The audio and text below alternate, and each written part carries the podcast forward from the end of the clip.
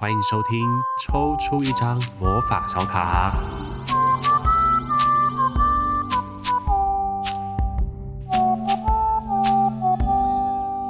Hello，大家好，欢迎收听抽出一张魔法小卡，我是景路。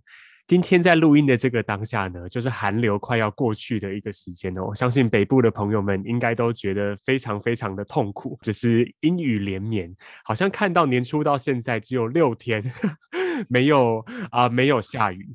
那在这个寒流快要结束、快要雨过天晴的时刻呢，就要来进行怪力乱神新电心的单元啦。那今天怪力乱神新电心，我自己是非常期待邀请到这个来宾。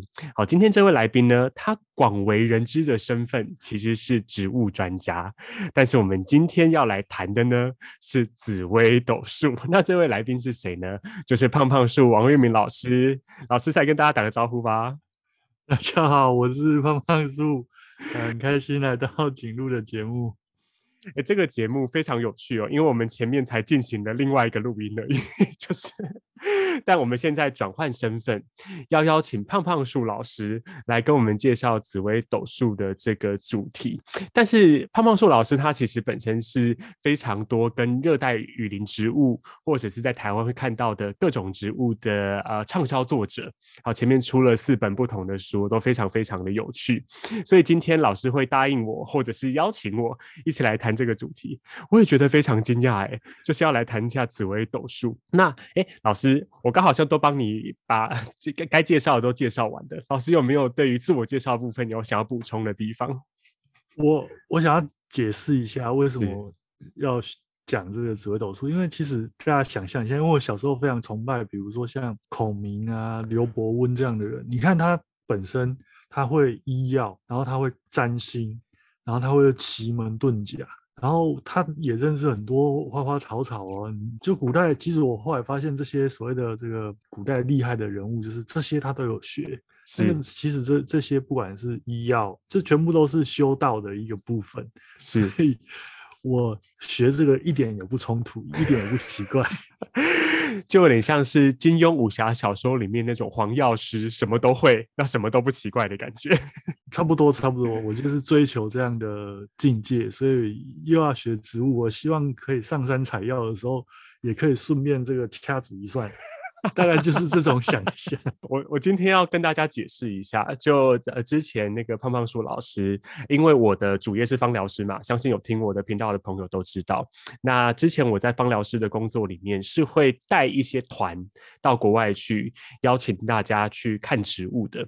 那我跟胖胖树老师的缘分呢，深深的量子纠缠的开始，就是在厄瓜多的旅程。那大家想到厄瓜多，可能就会想到很有趣啊，什么啊南美洲的。的文化、萨满文化什么的，我们确实在那趟旅程当中体验了很多不同的萨满，但是也让我第一次认识到王老师紫薇斗数的厉害，就是开始好像在吃饭的时候，你知道吗？就开始帮大家解盘，哦，看你这个哦，那就怎么样？然后开始就掐指一算，然后立刻大家哦，不是手机拿出来拨一下，好，立刻就知道大家接下来可能要注意什么样的问题。但是在今天节目进入正题之前，想要请那个胖胖树老师也来帮我们解释一下，就是所谓的紫微斗数，它到底是什么呢？紫微斗数其实它是一个，我觉得它是一个认识自己的工具，然后也可以说它是解压缩，就是把你人生的一切，然后压缩在一张小小的命盘，你从那张小小命盘里面的每一个符号，你可以认识自己的一生，还有自己的个性。哦我觉得很有意思，因为我从小，诶，对，我相信大家应该都有对星座啦、算命多多少少有一点点兴趣啊。因为人总是会对未知产生好奇。那紫微斗数它其实是融合了包括易经，然后八卦，然后还有西方的占星学，然后一直大概到明代的时候，它才发展出一套。其实它一开始是服务帝王。哦，是。所以他才用紫微做名字，因为紫微星就是帝王星，然后用紫微斗数，他来为帝王，他也不算占卜，他已经是在预测很多事情。那呃，它是一个比较复杂的系统啊，所以它里面有所谓的呃星盘，然后有一些你可能听到会觉得很奇怪的什么紫微星、贪狼星这种奇怪的星的名称，然后它也有十二宫，什么夫妻宫、父母宫、事业宫，然后它有所谓一个，它有很多很复杂的名称，什么四化、三方四正，各式各样，听起来很可怕，可是其实它很有趣啊，就是。像我是一个对很多东西充满好奇，然后越是不容易了解的，越会激起我 想要去了解它的那种心啊，所以我只能说。紫微斗数，它就是一般大家会觉得它是一个算命的工具，可是我觉得它是一个认识自己，也是认识朋友的工具啊。我是这样描述它。其实紫微斗数确实哦，如果大家现在听，可能很想要知道它所谓的星盘长怎么样的话，也都可以上网去找说紫微斗数命盘，然后你把你的生日输入之后，就会得到所谓的一张星盘嘛。乍看其实就会觉得跟西洋的占星还蛮像的，对宫位啦，然后星星放的位置啦，就是你乍看的时候会觉得好像有一些描述是很接近，但是里面那些名字我真的非常的喜欢呢。因为比如说像我印象很深刻，就是有个巨门，我都在想说巨门是什么样的，什么样的门呢？所以就是它的名字，我觉得都是可以引发大家来想象的。但往下走之前呢，我想要询问一下老师哦，当初因为虽然老师前面已经有讲过，觉得紫微斗数很困难，所以了解它，想要了解它，那。一开始怎么会有机会接触到这个东西呢？因为我在想象，好像星座啦，或者是很多其他的算命术也很受欢迎，但怎么会一开始是想要接触紫微斗数？我其实从小我就星座嘛，大家以前有那种什么在报纸啊，都会有那种小小的星座。他一开始就觉得星座好像有一点点意思，那后来又接触什么血型啊，然后我从小很喜欢看一个东西叫农民历，农民历。农民历其实里面有讲不同生肖，然后还有所谓的八字，就是不同八字几两重。我对这种东西从小我就莫名的感兴趣。是，那一直到我念硕士班的时候，我才第一次听到紫微斗数这四个字。然后，可是我一开始对他印象不好，因为来问我命盘的人，他就说：“哎，你你知不知道你命盘里面有什么什么星？”然后他就说：“有什么星什么星是不好的，不可以交朋友。”然后我一看。我有哎、欸，所以我就不想理他，然后我也跟他说我不想告诉你。可是，一直到我二十九岁的时候，我印象很深刻，就是二零一一年的时候，我要让大家都知道我几岁。二零一一年的时候，其实是我人生，我本来呃在台北工作，就是一路往上爬，很顺利的时候，到二零一一年突然一切都不顺，包括工作、感情各方面。都都不顺，然后那时候会开始对自己、对人生产生很多的怀疑，所以我就开始，呃，比如说去行天宫那边那个地下街有那个算命的啊，是，然后还有看手相啊、卜卦。然后一开始我就觉得，哎，奇怪，这些人他也不认识我，我也都没有讲话，他就看了我的生日。他到底是怎么知道的？那后来也是一个，呃，也算是我的客户，成交客户。他就是有一次找我吃饭，就是介绍一个紫微老师给我认识。然后他马上就会讲出很多。我那时候问他说：“你到底怎么看的？”然后他就拿出他的这个平板电脑，告诉我他是从紫微斗数。然后那时候我就记得这四个字，以前我不喜欢的东西。那我就开始去翻书。那我觉得有了智慧手机之后很方便，因为智慧手机排盘。马上你就可以一秒排出你的命盘，很简单，而且排盘是不用钱的。你要继续往下解盘才需要钱，买那个签才需要钱，抽签是不用钱的那种感觉。对 对对对对，就是解那一排出来，我就觉得哇，实在是很复杂，里面完全看不懂。所以一开始想说啊，好吧，那就去成品翻一下书。那一翻，我的妈呀，都不知道在讲什么，有点想要放弃。可是后来真的是只能说，当人太苦闷，然后尤其是你工作低潮，你就会没有工作这件事情，你就无所事事，你就开始学东学西啊，我就开始很认真、很认真的学，然后我才开始越来越理解紫微斗数这个东西。那加上我从小很喜欢看星星，然后就发现哇，里面其实就是北斗七星啊，各式各样星。不过它跟西洋占星不一样，就是。他的命盘是正方形的，对，正方形的是。那西方好像都是圆形的，就是黄道十二宫。然后再来是西方的星是真的在天上是实的，那紫微斗数是虚的，因为它那些星就是并不是真的存在那个位，就是天上的位置，它是依照它的一个不知道的一个逻辑把它排出来的。它里面有一个，反正排盘是很复杂的，我们交给电脑，人脑就放过自己，大概是这样一个过程。人脑就来做诠释就好嘛，就是对对，电脑那些还该算的就让电脑去算就好了。那其实紫微斗数，我之前也有跟一个很厉害的老师，就是学过初阶一点点，当然没有每一个位置都学，因为他可能每个宫位或刚前面讲的那个三方四正是这个名字吗？对对对，所以它会有很多很多不同的变化。但其实我现在印象很深的就是。比如说你是什么什么作命，可能就会有一些影响。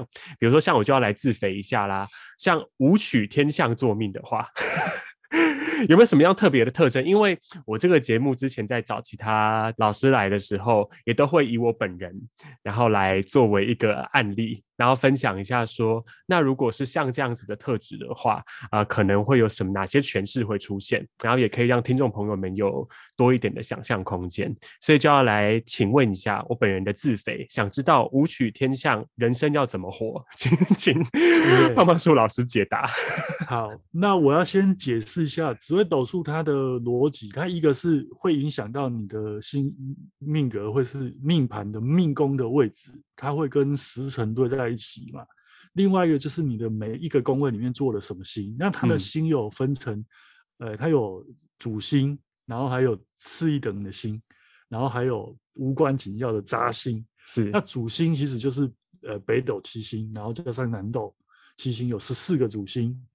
那我基本上又把主星分成三组，分成三组，就是像比如说紫薇、武曲、廉贞、子午连。这大部分都是这样分的，子午连我就把它称作狮子族，狮子族。然后那个杀这个七煞破军跟贪狼，这是狼族的，其他剩下的就是羊妹妹族，是，就是就是草食动物要比较多一点嘛。当然这是我的解释。那通常呃狮子族的人，他的这个在人群里面就会特别闪亮，他是特别容易看被看到，比如说像。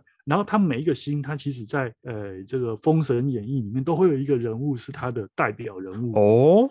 比如说武曲星，其实就是这个周武王，这么厉害。所以你想象，你听到周武王，你就觉得哇，这是非常厉害的角色嘛，是非常厉害的角色。所以每一个星，它其实就代表不同的。那比如说像杀破狼，我举一个例子，好像破军星，破军星就是这个商纣王。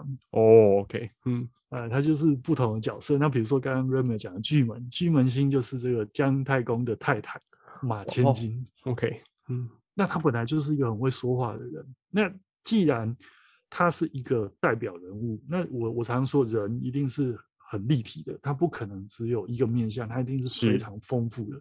那武曲星他给人感觉，如果你看过那个古装剧，他一定是高大威猛，而且他是帝王，他是。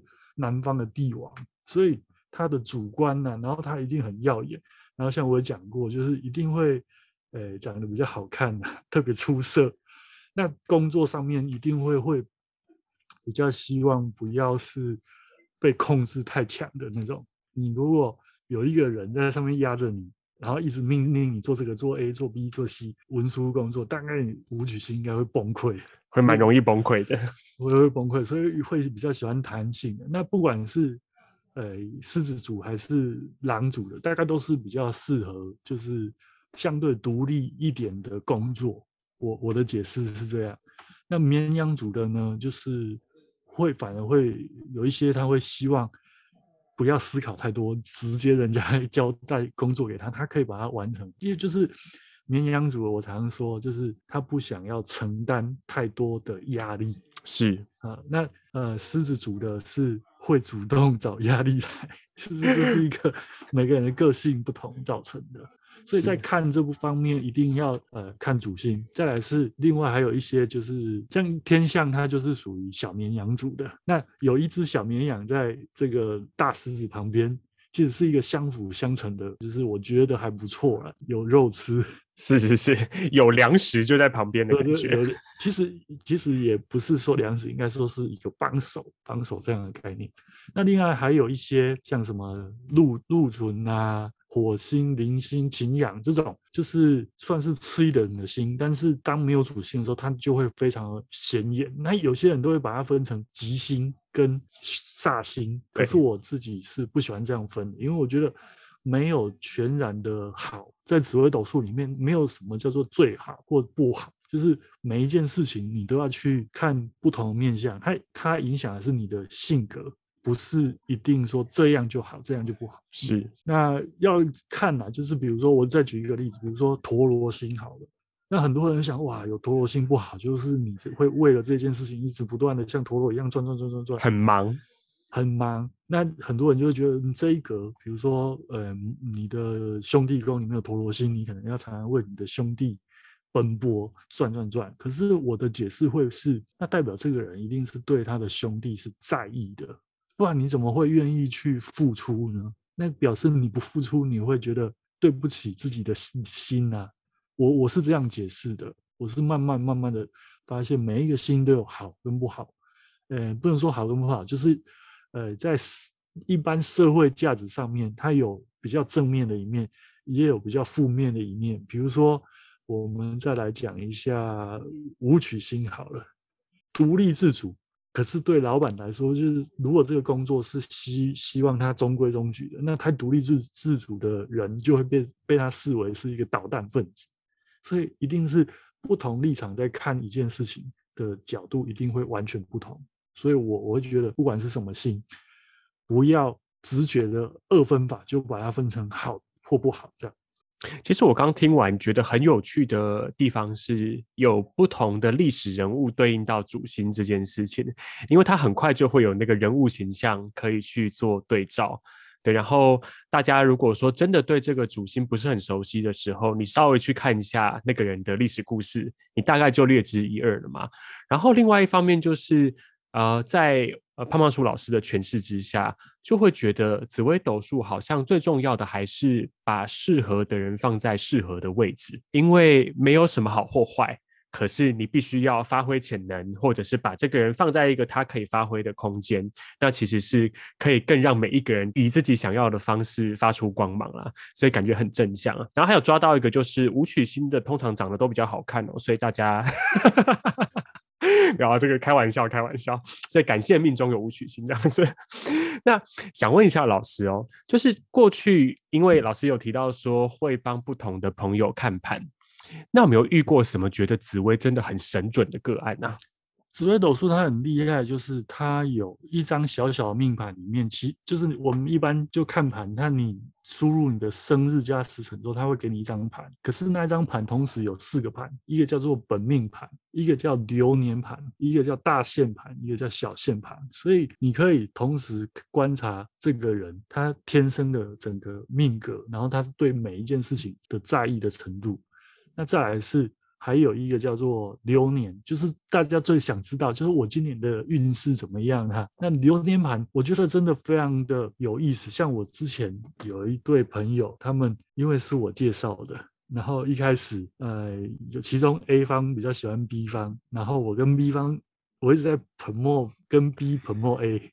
然后我还跟他说，嗯，根据我看你们盘，你们两个真的非常合啊，因为合盘也是一个这个命理上面很多人会很很在意的。那我看你们所有时间点都对在一起，然后他说，嗯，你们大概某一年会结婚。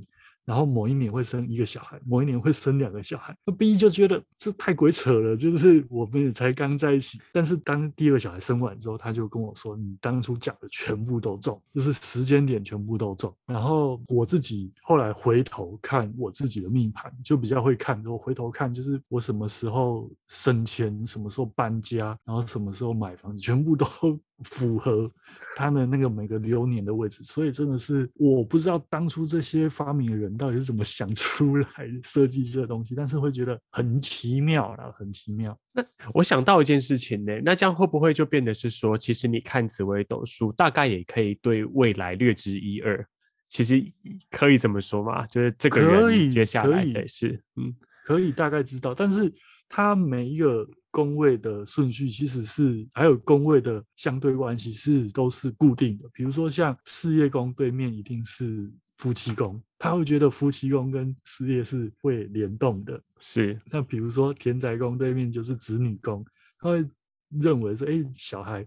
跟买不买房子或有没有房地产会相互有一个关联，那我觉得这是紫微斗数很有意思的地方。但是我觉得大家也不要太迷信，或觉得说这个就是一个预测未来。其实很多东西都是个性造成的。比如说我有个好朋友，那时候我一看，我说哇，你今年工作应该会有重大进展，可是到哪一年你就要注意你的身体。那根据紫微斗数，他的星的坐向，它可以大概可以判断他大概哪里会出状况，因为不同星。它在身体有不同代表位置，不同代表位置。那比如说武曲星是皇帝，所以它就是呼吸系统。大概不同的心，你就可以去猜他，用他的急救工作在哪里，有什么心这样去猜。然后再加上你对这个人的了解，你就可以猜得更准。然后我就跟他说，你要小心泌尿道的问题，有可能会有结石。那果不其然，那一年他还是结石了。可是其实我会觉得，那不是我猜得准，是因为我知道他就是一个非常认真负责的人，在工作上，然后他就都。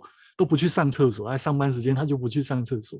那工作升迁之后一定会更忙，所以是紫微斗数预测他结石吗？不是，是他的个性造成他结石这件事情。我是这样解释，就是每一件事情，呃，紫微斗数的每一格，其实你会发现，它就是每一个不同的对于每一件个事件的在意，还有你在意的方式，那就是个性。所以当下会发生什么，那都是个性造成的。我我我是这样觉得，我觉得不要太太迷信，而且。每一格它其实就是发生的几率，比如说像买房子，就你就是在这个时候你就特别想买房子，一直去积极看房子，所以你在这时候买到房子一点也不奇怪啊。是，是比较比较让我 concern 的是，到底他怎么知道这每一格要填什么心？就是他那时候怎么设计出来，是让我觉得很有趣的。但是流年，我觉得大家不要觉得太把它看得太神奇。虽然说我我常这个。讲讲中很多东西，可是其实一部分是靠紫微的盘，一部分是靠我对这个朋友的了解。而且就像胖胖树老师前面讲的，就是每一种占卜工具可能也都是这样。它虽然是一个让我们可以更加认识自己的工具，可是重点也是放在认识自己，而不是说觉得啊，我如果走一个大很差很差的运的话，那我一定会怎么样。呃，前面有讲到，不管任何的星在任何的位置，或在任何的运势里面，其实它都有好跟坏的两面。那怎么样在里面尽可能的扬善隐恶，那就是个人上面的修炼了。哦，所以也请大家去找一些不同的老师，得到一个你不理想的结果的时候，不要太沮丧。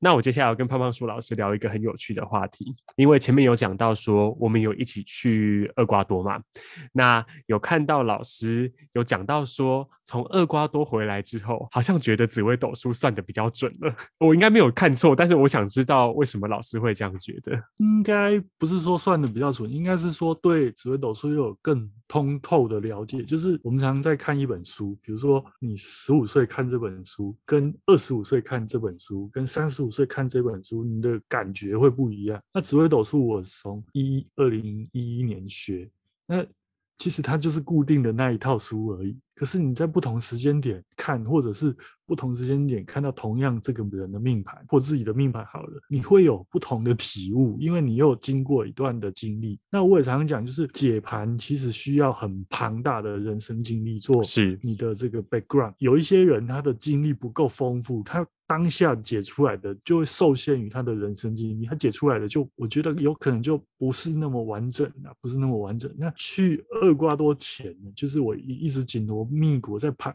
在忙我的书啦、啊，然后再弄我很多的东西。那时候去之前是有段时间是很忙很累的，然后身体也累出了一些状况。那去那边等于就整个就是放松了，relax。那当你整个人情绪很放松，你除了好好享受那新鲜空气之外，你不用烦恼其他事情的时候，你突然会有很多叫做顿悟吧，就突然觉得，哎，我以前看这个东西觉得是哎，好像。除了 A 之外，可以有更多元的解释哦。好像这个东西不是只有这样，所以我会觉得，与其说看得更准，应该说是呃了解了更不一样的方面。就是我去之前，其实就像一般学紫微斗数，就觉得一定会把它分成好的啊、不好二分法。可是我真的就是在去了厄瓜多之后，会开始发现，嗯，不是这样分的。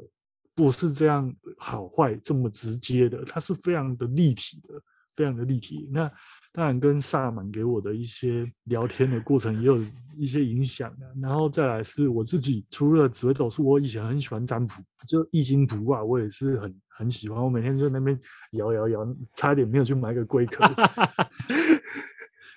然后就用旧铜币，每天在那边卜。然后后来，我其实有有人说，善为易者不占了，就是你不用占卜，你大概就知道结果，因为所有的结果都是你自己造成的啊。是真的，嗯，紫微斗数也是，所有的紫微斗数的结果也都是你造造成的啊。它只是去解释你每一个时期的状况而已。所以我会觉得去了厄瓜多之后，哎，萨满跟我讲一句话，我印象很深，跟他说：“你打开你的心。”不要把自己的心就是局限在一个地方，你会看到一个更宽广的世界。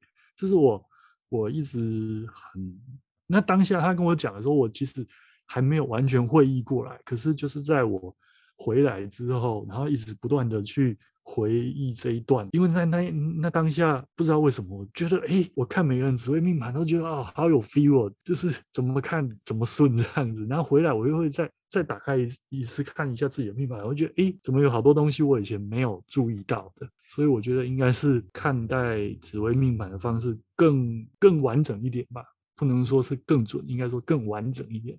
我听这段，我觉得好感动哎，就是。感动的点在于，呃，很多在面对占卜、想要学习占卜，或者是找别人占卜的朋友，其实都希望得到一个很绝对的解答。可是有的时候，很绝对的解答，它是容易扁平的。比如说，那这件事好或不好哦，你就是要一翻两瞪眼打死这样子。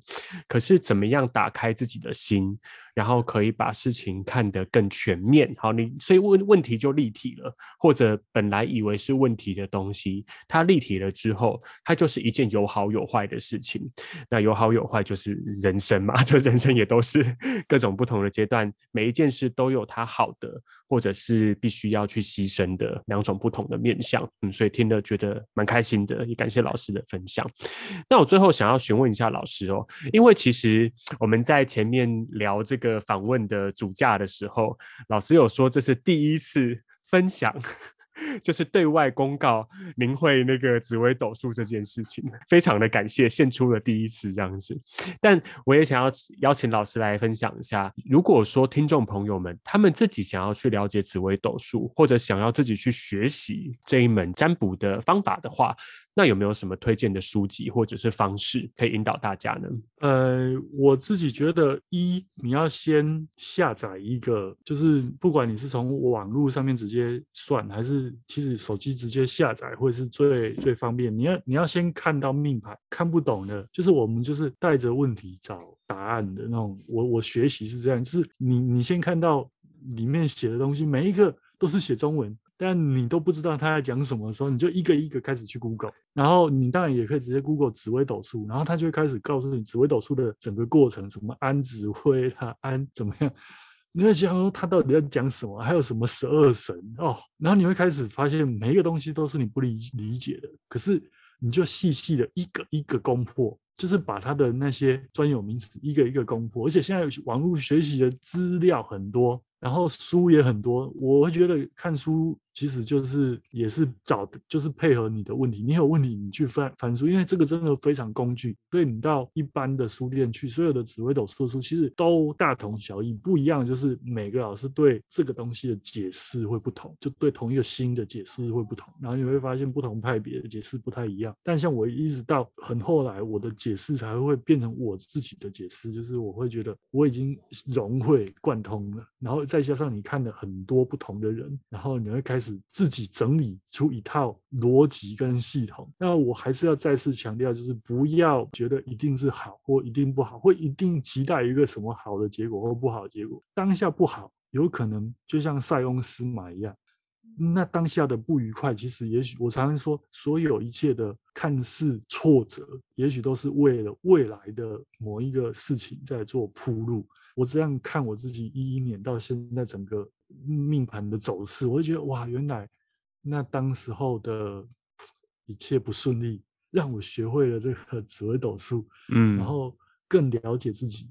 然后才，因为我们讲三十而立，然后立不起来的时候，那当下非常的焦虑。然后到现在我四十岁，我们讲四十不惑。其实如果没有当初的焦虑，就不会有四十不惑这件事情。所以每一个都是很自然的过程。如果你只有平平顺顺的，我我自己是觉得很不有趣啊，就是。一定是起起伏伏嘛。那去年如果大家有看《茶经》，就是爬山的时候风景才会越来越好。可是下坡的时候也有另外一种不同的体悟啊。在保持那个好奇心，因为这说真的资源很多，比如说塔罗牌的资源也超多的。那每个老师他都有他自己的解释方式。可是最重要的还是要去找到那个最适合你的方法。但是一切的起点都是来自于好奇心。然后让自己可能有一点空间，然后在看似低潮的时候，可是那，也许就是一个可以沉潜下来，然后去让新东西进来的一个好时机。嗯，我我再补充一个啦，要要买一两本你觉得你读得下去的书来做参考，但是也不要就尽信书不如无书，因为每个老师有他自己的看法，你你看他，你看你喜欢的部分就好了，然后你一定要。多找不同的老师的解释来做比较，你才会发现，哎，原来你才会理解我说的，是每个人的解释是不一样的，是不一样的。所以不要看到这边的解释好像哇，这个命好苦啊，好苦啊，你就觉得一定不好，不要这样啊。我就觉得多找不同的角度来看，就是比如说像从小呃孤苦伶仃，我也不一定不好啊。我们常讲就是。也许他就是就是老天爷要给他不一样的功课，我我是这样解释。好，那今天的节目走到这边，其实这一集是非常有趣的缘分哦，就是啊、胖胖树老师，我们在那之前都是我以方疗师的身份在跟胖胖树老师对话，但是今天这一集节目，很高兴可以邀请到胖胖树老师，用热爱的紫微斗数的朋友的身份，然后来跟塔罗或者是其他怪力乱神的主题来有一些激荡，所以再次感谢胖胖树老师。那如果大家喜欢这个节目的话呢，也欢迎到 Apple Podcast 上面，就是给我五星好评哦。或者你对于这个节目有什么样的想法，也都欢迎留言或者传到我的粉专锦路聊塔罗。那我顺便也跟大家宣传一件事情，就是我最近开了一个新的 IG 账号，那上面会有一些有点像是牌意的解读，或者像是在让不同的牌之间让大家去选自己喜欢的牌，然后可能会有一些诠释。如果喜欢的话，也可以在 IG 上面搜寻锦路聊塔罗。那我们今天的这一集怪力乱神心连心就到这边啦，感谢大家，下次见，拜拜，拜拜。